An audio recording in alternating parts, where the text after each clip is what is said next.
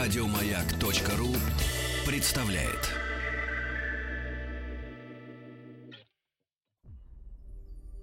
Это «Объект-22», я Евгений Стаховский. Очередная серия нашего большого цикла, посвященного лауреатам Нобелевской премии по литературе. Мы добрались до 1930 года, и, соответственно, 30-го лауреата Нобелевской премии им стал американский писатель Гарри Синклер Льюис. И здесь уже Борис Александрович Геленсон, доктор филологических наук, заслуженный деятель науки Российской Федерации, зав. кафедры мировой литературы Московского института иностранных языков. Борис Александрович, здравствуйте. Спасибо, что нашли на меня время. Тем более, у меня сегодня такое, знаете, легкое особое волнение, поскольку Синклер Льюис 30-й лауреат Нобелевской премии по литературе, но он первый американец. Он Да. первый лауреат э, Нобелевки литературной из США. То есть премия перемахнула вот туда за океан, по крайней мере, по литературной части. Да. Насколько это важно? Как вы себе это объясняете? Он действительно для, например, 30-го года явился столь значимой фигурой, что Нобелевский комитет, Академия решила сделать вот такой шаг? Или здесь все-таки были какие-то компромиссы? Я думаю, что это было вполне закономерное и предсказуемое решение, потому что после окончания Первой мировой войны началась замечательная эпоха в истории американской литературы, которая называлась «Великое десятилетие», когда один за другим появлялись выдающиеся американские писатели Синклер Льюис, Фитджеральд, Дос Пасос, Хемингуэй и Синклер Льюис. И Синклер Льюис своими романами завоевал широкую популярность в Европе, и присуждение ему Нобелевской премии стало фактически признанием того мирового резонанса, который получила американская литература. Поворотный момент в американской литературе произошел Я в это думаю, время? что в какой-то мере это был поворотный момент, и в своей Нобелевской речи, это была очень важная и значимая речь, он подчеркнул принципиальную важность этого момента, отметив не только, так сказать, свою собственную роль, а значение свое и своих коллег. Это же очень важно для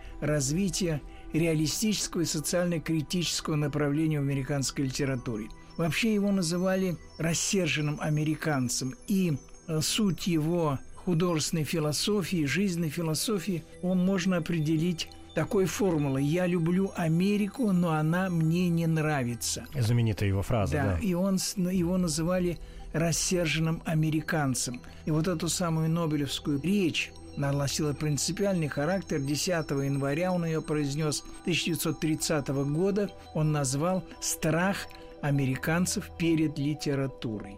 То есть он имел в виду реалистическую литературу, ли- литературу такой социально-критической направленности, которая вызывала определенное недовольство у критиков такой консервативной, я бы сказал, охранительной ориентации, которая выступала как апология такого вот американской исключительности и различного рода насаждаемых мифов. И вот любопытно, что Синклер Льюис в своей речи назвал тех людей, это была очень, по-моему, достойная и высоконравственная позиция тех людей, которые были бы в равной мере достойны вот этой высокой награды. И первым, между прочим, он в этой плеяде назвал Теодора Драйзера, который с ним находился в личной вражде. Он, так сказать, оскорбил Синклер Льюис, там был один эпизод, даже дал ему пощечин.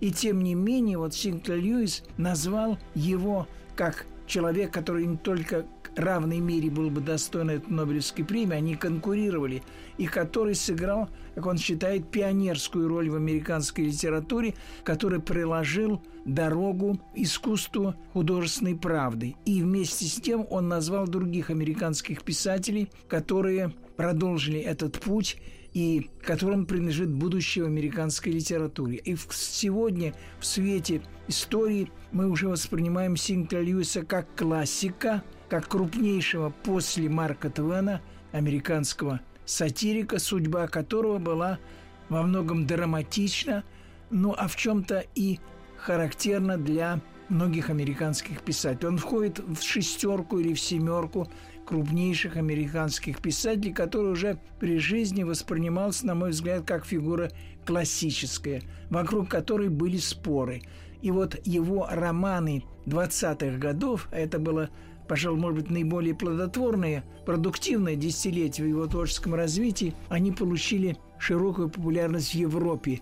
И этот факт сыграл роль в присуждении Нобелевской премии ему по литературе. Такой классик при жизни, да, я понимаю. При жизни классик. Да, Борис Александрович, вы произнесли, мне кажется, два м, очень важных слова. Во-первых, слово «сатирик», да, то есть да. Э, по сию пору мы воспринимаем э, Льюиса именно как сатирика, а во-вторых, вы произнесли слово «судьба». Мы э, каждый раз, когда говорим вот э, в этом проекте о лауреатах Нобелевской премии, каждый раз возвращаемся к одному и тому же вопросу, так или иначе. Насколько личная жизнь, судьба, да, поступки, я не знаю, рождение, воспитание, образование человека, автора в данном случае, или человека, становящегося автором, важно для понимания его творчества, и насколько оно повлияло вообще на его творчество? С Льюисом та же история? То же самое. Дело в том, что, конечно, он сугубо американский писатель, американец до мозга костей. Он вырос в средней американской семье, в семье врача, получивший образование в Американском университете Ельском. Между прочим, у него были с детства литературные задатки. Но поскольку он стал литератором, окружающие считали, что он избрал не очень солидную профессию. Профи... Но вообще писатели были тогда не людьми первого сорта. Вот если бы он пошел по пути его брата, стал бы, скажем, врачом, это было бы пристойно. Или экономистом. Экономистом, ну, неважно. Потому что писатели, они, вообще говоря, получили популярность и признание официальное, я думаю, уже в начале 50-х годов, когда Эйзенхауэр пригласил Фолкнера к себе на обед, и Фолкнер отказался, или Кеннеди и так далее. Они поняли, что писатели защищают престиж Америки. Ну и потом путь их Синклер сложился таким образом, пошел типично американским путем. То есть он начинал как журналист, как газетчик, и набрал довольно большой практический материал. Он был очень наблюдательным. Его первые романы, они были достаточно среднего уровня – до 2020 года. Причем надо сказать, что вообще как журналисты, как газетчики, в принципе, начинали многие американские писатели. Уолт Уитман, Драйзер, Хемингуэй, Стейнбек, которые потом вышли за рамки газетного дела и вышли на дорогу большой художественной литературы. То есть журналистика как тренировка, да, как, как репетиция. Как тренировка угу. и накопление огромного жизненного материала. Причем надо сказать, что когда мы говорим, что Синклер Льюис сатирик, это определение нуждается в определенном пояснении. Он был сатирик, соединявший в себе сатирическое заострение с объективно-реалистическим повествованием. То есть у него сатира в соединении с определенным жизнеподобием. Но надо сказать, что вот эта самая журналистская школа, она дала ему и огромный запас наблюдения, и одновременно наложила определенный отпечаток на его стиль, который не был достаточно изящным, красивым, но который вбирал в себя огромное количество фактов. И вот после появления первых его романов с 14 по 20 год появляется его роман «Главная улица», которая принесла ему широкую известность. И надо сказать, что вот в этом романе, как и во многих других романах, отразились глубинные обстоятельства его биографии, его жизненного опыта. Он был из штата Миннесота, и Миннесота была страной как бы Синклер Льюис. Он знал этих людей, знал эту природу, знал типологию тех, кто там проживает. Но это означает, что он э, такой местечковый в хорошем смысле нет, этого нет, слова нет, писатель? Нет, он в конце концов видел в Миннесоте средоточение глубинных тенденций американской жизни – он был вообще-то анатом американской культуры, и он изображал американский средний класс. И потом я, так сказать, об этом много писал, и могу об этом, так сказать, много говорить. Он создал особый мир, который я бы назвал, как я говорю в своей книге, «Америка Синклер Льюиса», которая включала в себя представителей американского среднего класса. Это журналисты, это врачи, это бизнесмены, и, так сказать, торговцы и так далее – он пытался написать роман о рабочих, но он хуже их знал. Э, высшие сферы, политики тоже были в сфере его внимания. Высший класс он его знал, но прежде всего средний класс. Он был знатоком анатомом американской культуры, мне так кажется. Угу.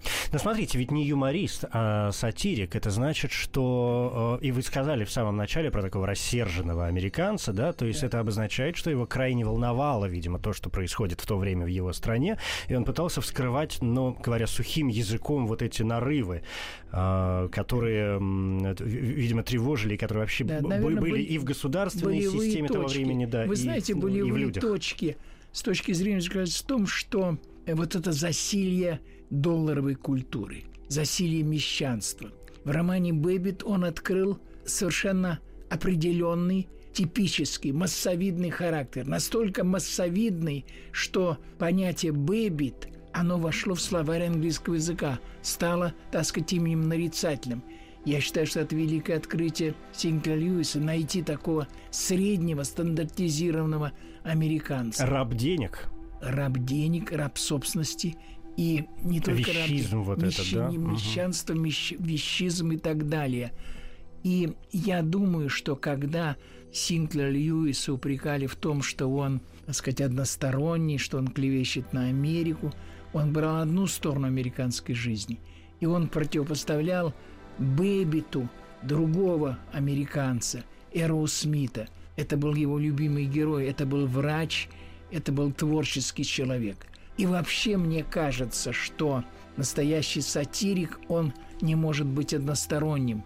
И горечь его сатиры связана с тем, что перед ним мысленно встает определенный идеал, положительный идеал. Даже у Салтыкова-Щедрина, у Мольера, у Свифта, у кого хотите. И у Льюиса вот идеалом был врач Эроу Смит. И он даже собственный автонекролог назвал смерть Роу Смита. То есть он себя отождествлял с Роу Смитом. Он противопоставлял людям, загребающим деньги, людей творческих. И вот я думаю, что, хотя, конечно, бытовые реалии Америки 20-30-х годов ушли в сторону, но вот эта глубинная проблема, проблема вещизма, проблема мещанства и проблема духовного начала, она имеет прямое отношение к нам с вами. Я думаю, что это в этом, так сказать, сила Синклюза. То есть и, и, и, в, и в этом его актуальности на сегодняшний день, да? да? Там, ну, он осуждал фашизм, он осуждал ну, расизм, демократизм, да, антидемократизм, антисемитизм, все что угодно. Но мне кажется, что он был устремлен к духовным ценностям. И это самое важное. Объект 22.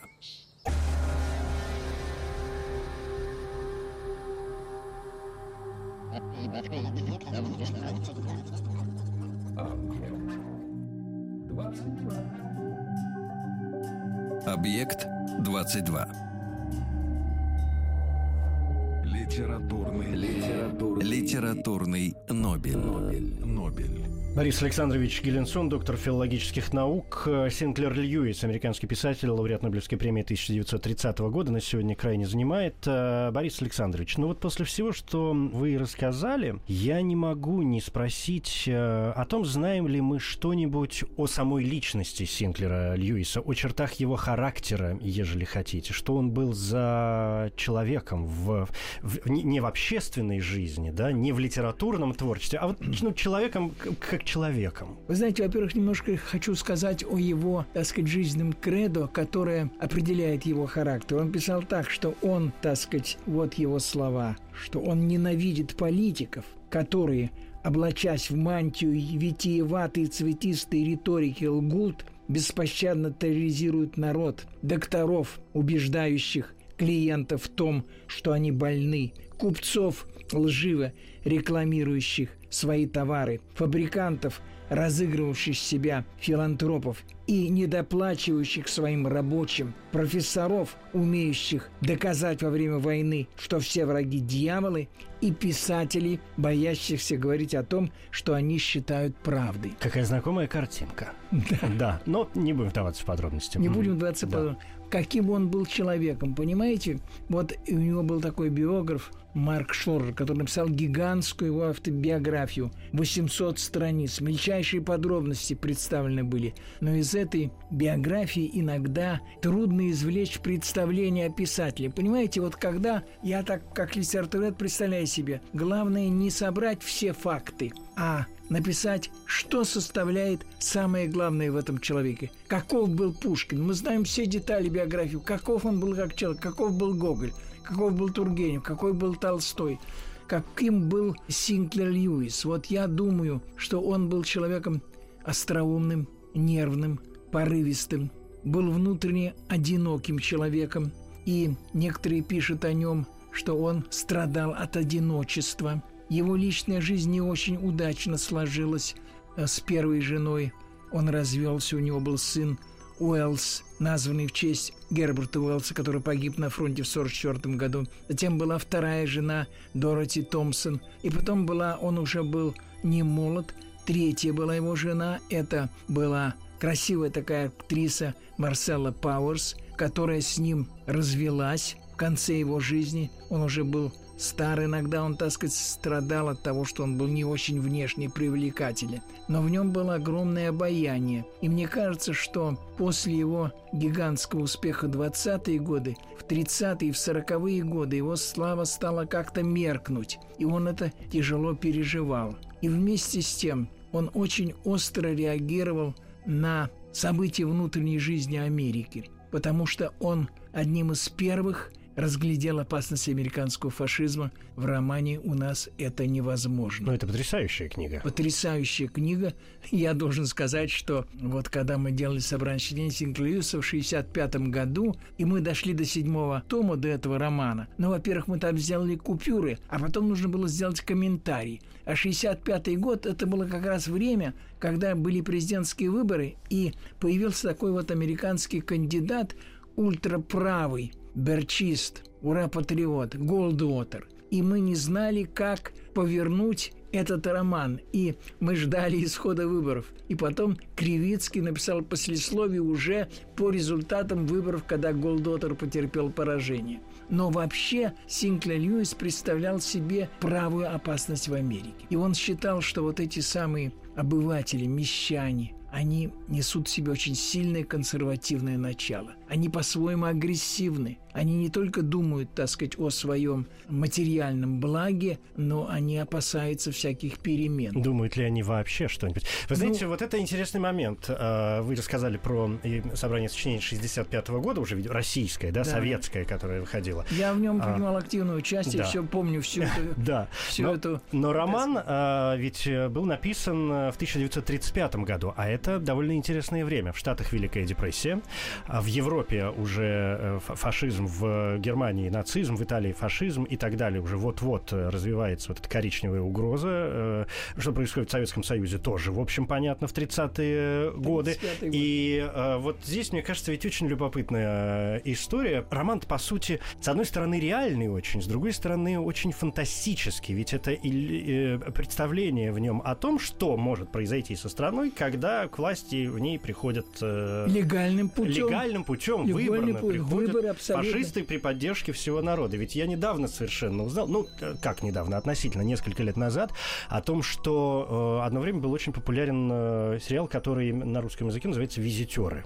И что оказывается, этот сериал, в общем, снят по мотивам произведения «У нас это невозможно» с той лишь э, поворотной идеей, что вместо фашистов в Голливуде сделали инопланетян, которые все такие хорошие, которые все помогают, и, в общем, от которых нет никакой угрозы, по крайней мере, явной. А вся угроза, как раз, по крайней мере, в первое время очень внутренняя. И я был дико удивлен и восхищен э, Льюисом, что вообще-то это, что это сделал он. Вы знаете, дело в том, что в середине 30-х годов, 35-36 год, как раз второй срок был Рузвельта. В это время активизировались правые силы. Там был такой Хьюи Лонг, священник. Э, затем появились другие правые силы, которые эксплуатировали политическую пассивность масс. они выступали очень важно под флагом защиты забытых людей, под флагом защиты люмпинов. То есть то, что делали Гитлер, отчасти Муссолини. И вот на гребне вот этой оголтелой демагогии он рисовал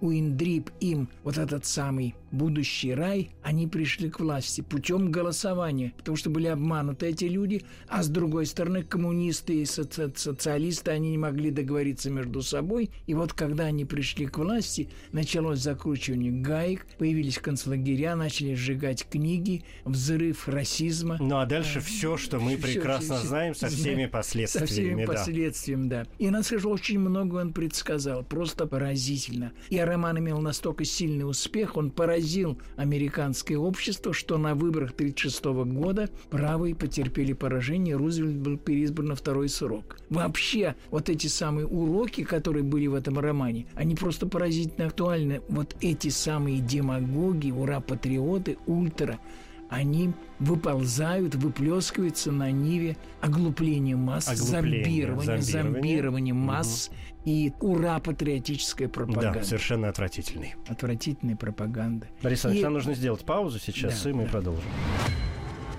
Объект 22. Объект 22. Объект 22.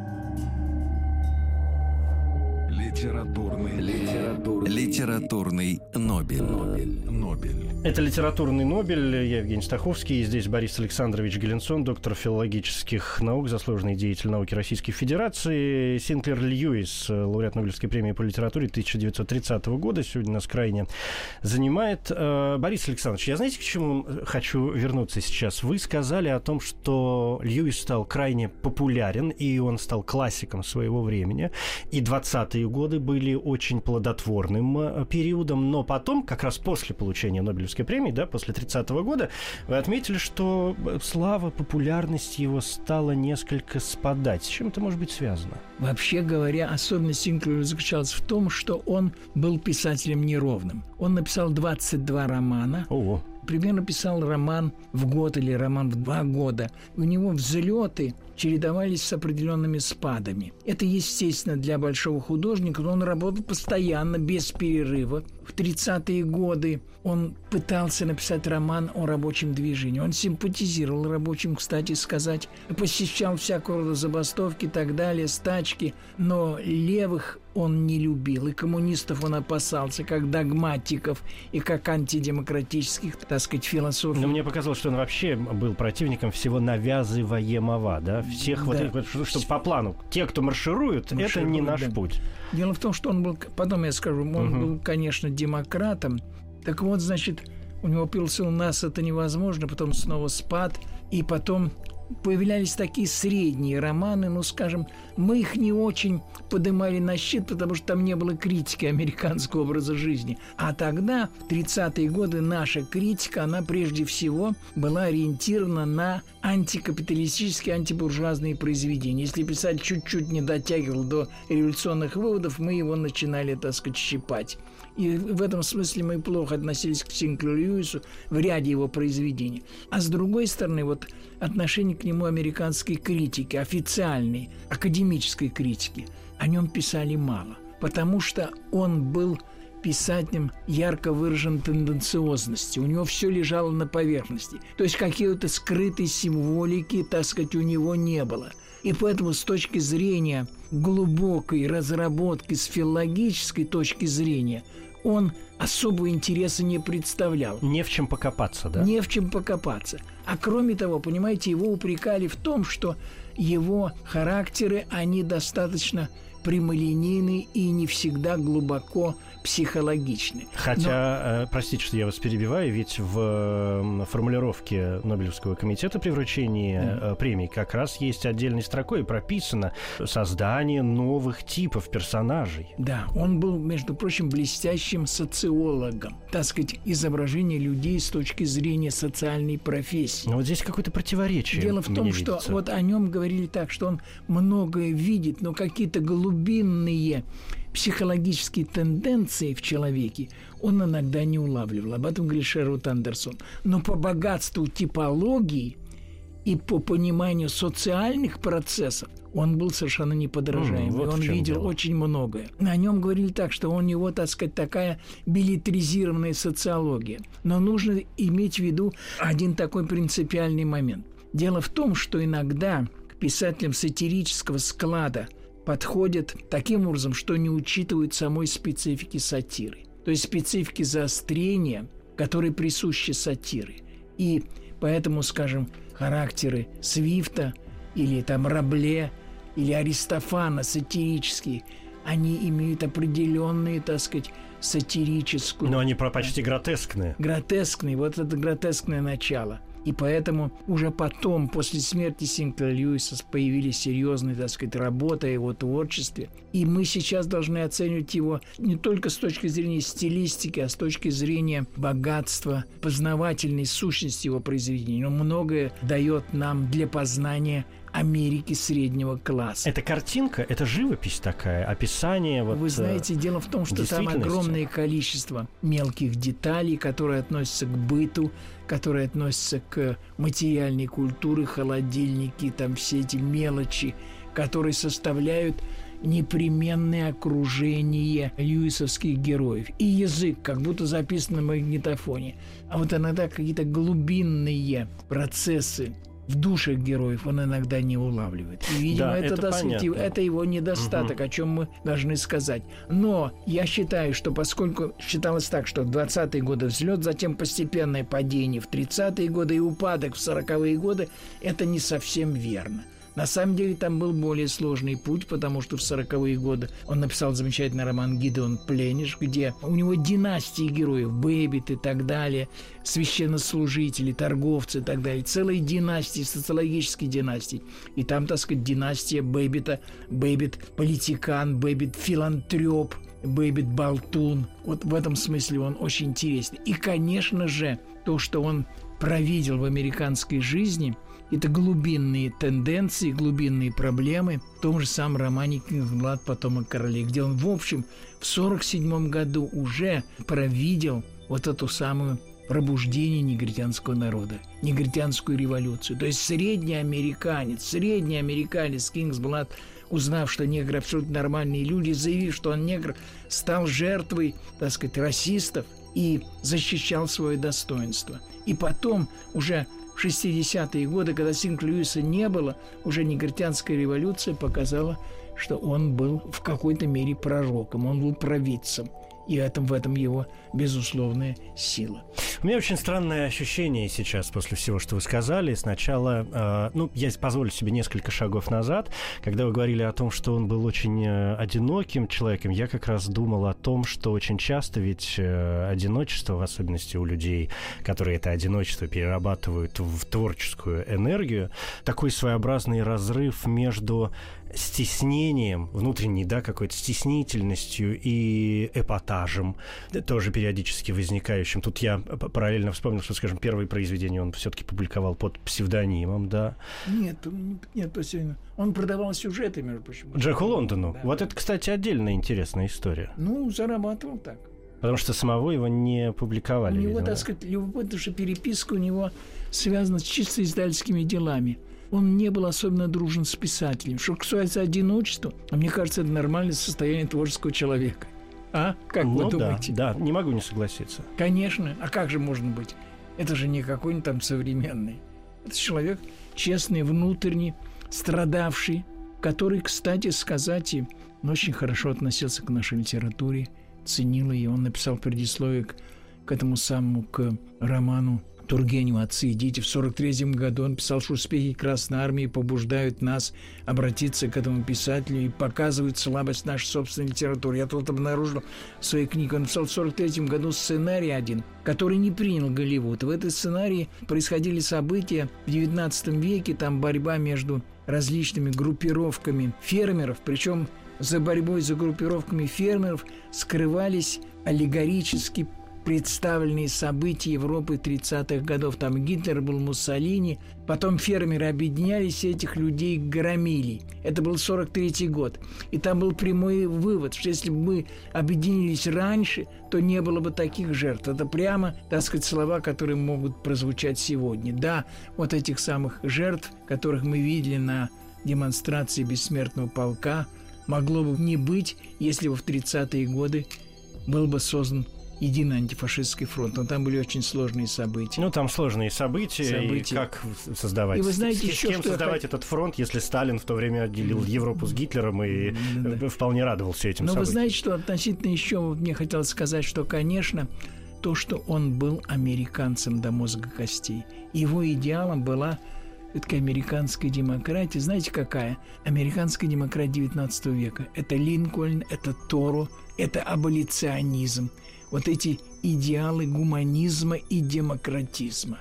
Мне кажется, что гуманизм и демократизм Синклер Льюиса – это важнейший, так сказать, аспект его художественно-эстетического кредо. Равенство прав и равенство перед законом. Хотя он, так сказать, считал, что американская демократия... Там, там в одном из романов говорится, что американская демократия вовсе не требует так сказать, равенство возможностей, а требует единства в привычках, в одежде и в умонастроениях. То есть он показывал, что, конечно, вроде общество свободное, но, с другой стороны, оно унифицирует человека. Вот это самое массовое общество. Он же, в общем-то, и мне кажется, предугадал проблемы массового общества. Но то, что мы сейчас с вами угу, все видим, угу. он предугадал. Да, пророчество в творчестве писателей, конечно, всегда отдельная и очень увлекательная тема, и я понимаю, что ее разбирать можно было бы очень долго, но м, хочу вернуться к вопросу стиля и языка. Вы сказали, что у Синклера Льюиса стиль произведения, да, и язык, ну, как бы не очень важен, да, но что значит не очень важен? Он действительно прост, если человек со знанием, э, скажем, среднего английского языка, ему доступна будет эта литература в оригинале? Конечно, доступна. Но дело в том, что у него есть свои, свои особенности сильные, которые касаются его сатиры. Это его ирония, это его сарказм и отдельные приемы так называемого комического монолога. И когда он стыкует совершенно разные понятия, вот, когда он показывает шаблоны мысли обывателя, это очень хорошо. И когда он передает прямую живую речь, так, как будто записано на магнитофоне. То есть как будто говорят, люди говорят и говорят, говорят и говорят. Абсолютно. Угу как на магнитофоне записаны. Но вместе с тем у него не было того изящества и тех, так сказать, открытий, которые были характерны для новой прозы. Он был все-таки, на мой взгляд, больше связан с XIX веком. Такой вот писатель. Вот такая некоторая старомодность. Но я не считаю, что это его недостаток, это его, так сказать, особенность. А русские переводы хорошие? Неплохие. Я сам его переводил на публицистику. Угу. А художественная литература, ну, неплохие, то есть можно себе... Нормально позволить. можно. Дело в том, что, конечно, в его политических произведениях делались определенные купюры. Там, когда коммунистов и так далее, он так стругал, мы делали купюры. Но, в общем, вот в этом собрании сочинений девятитомном все там, по-моему, очень пристойно и достойно. Причем это собрание сочинений вышло только у нас. Нигде такого собрания сочинений нету. Нигде в мире? Нигде в мире нет. 65-й год. Очень и интересно. Я, нигде в мире нет.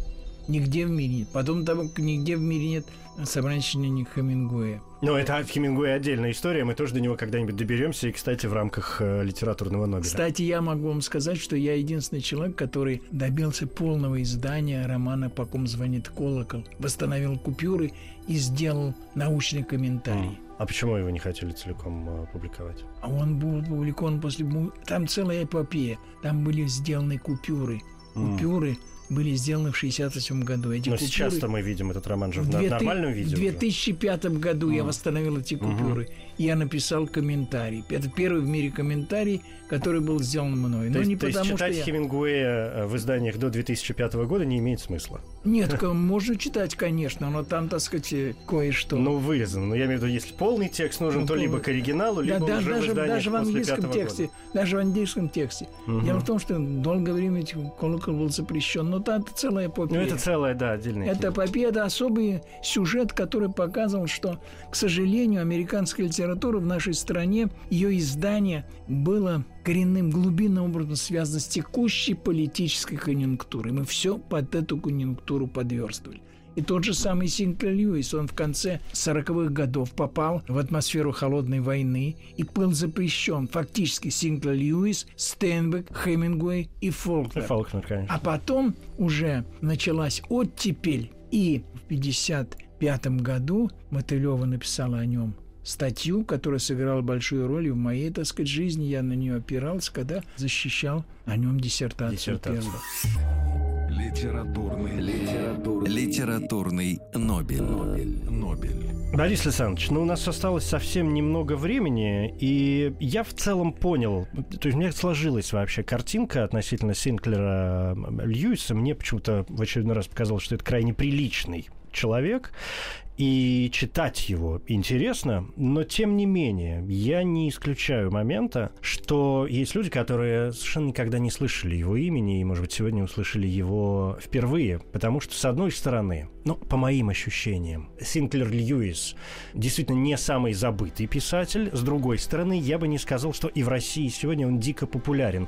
Я очень редко вижу какие-то его книги, не говоря уж о полном собрании, которое выходило в 65 году, где-то в библиотеках в домах, ну, в частных я имею в виду библиотеках. Что с его популярностью все-таки сегодня? Как вы ее оцениваете в мире вообще? Ну, Знаете, и в Штатах, если, разумеется. Если говорить откровенно, то, конечно, его популярность по сравнению с 20-ми 30-ми годами немножко снизилась и в нашей стране, в Соединенных Штатах Америки. Хотя о нем стали больше писать, он превратился из популярного писателя в классика, который стал предметом внимания серьезного литературоведения. Я думаю, что для внимательного читателя, для серьезного читателя – знакомство с ним не бесполезно. Не бесполезно, это Не бесполезно. А без- если, а если э, попытаться дурацкий, конечно, такой вопрос, дурацкое предложение, но тем не менее рискну. Если попытаться назвать э, главную книгу или или даже если не главную, а с чего начать? Как вы думаете, с чего было бы лучше всего начать изучать Синклер Льюиса? Вообще можно начать,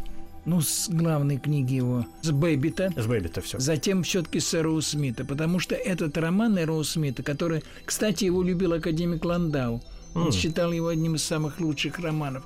Это роман, который впервые показывает психологию творческого человека, психологию ученого. Он показывает технологию научного труда, радость открытия. Не вообще, не вообще ученый какой-то загадочный человек, так сказать, мрачный, а живой человек, который испытывает счастье от творческого труда и который сталкивается с разного рода терниями, потому что в науке наряду с творческими людьми, с талантливыми учеными, немало карьеристов, завистников, администраторов от науки, лжеученых и так далее. Но мне кажется, что вот эти люди, креативные люди, они составляют важнейший элемент в жизни общества. Важнейший элемент. Они двигают общество. И своим романом Синклер Льюис об этом напоминает нам. Смотрите, как интересно. Вы в самом начале вспомнили Твена и сказали, что Льюис, по сути, такой второй после Твена и продолжатель вот этих, да, и сатирических, в том числе, традиций э, в американской литературе, ну, уже в 20 веке совершенно однозначно.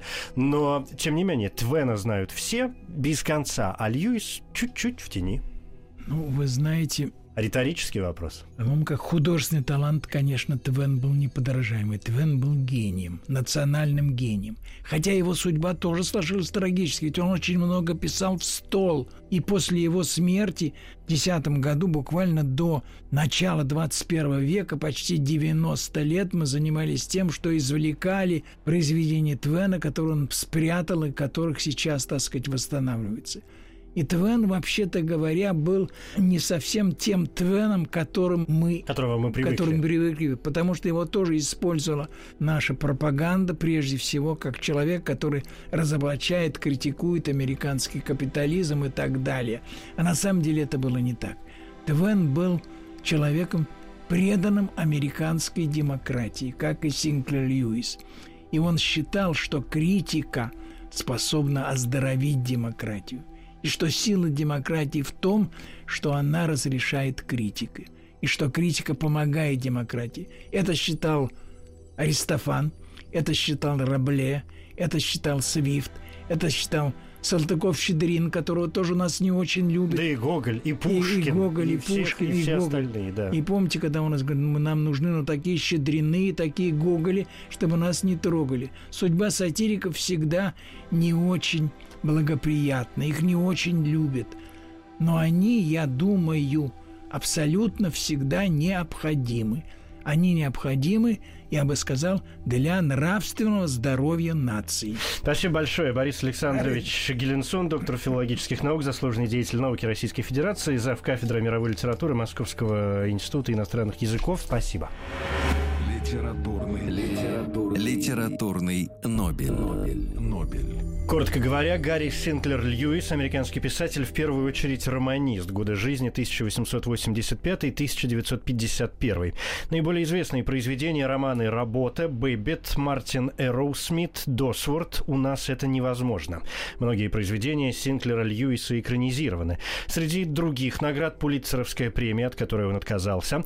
Льюис 30-й лауреат Нобелевской премии по литературе, это 1930 год. Он стал первым американцем, удостоенным литературной премии и десятым лауреатом из США в общем зачете.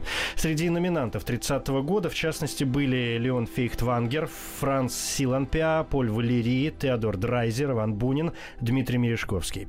Нобелевская лекция Льюиса называлась «Страх американцев перед литературой». Широко известной стала цитата, что «американцы боятся любой литературы, кроме той, которая превозносит все американское в равной степени недостатки и достоинства». В речи Льюис, в частности, высоко оценил творчество Хемингуэя и Фолкнера. Академик Эрик Карлфильд на вручении премии отметил, что новая американская литература начала с самокритики. Это признак здоровья. Премию Синклер Льюис получил с формулировкой «за мощное и яркое искусство повествования» и его способность с остроумием и юмором создавать новые типы персонажей.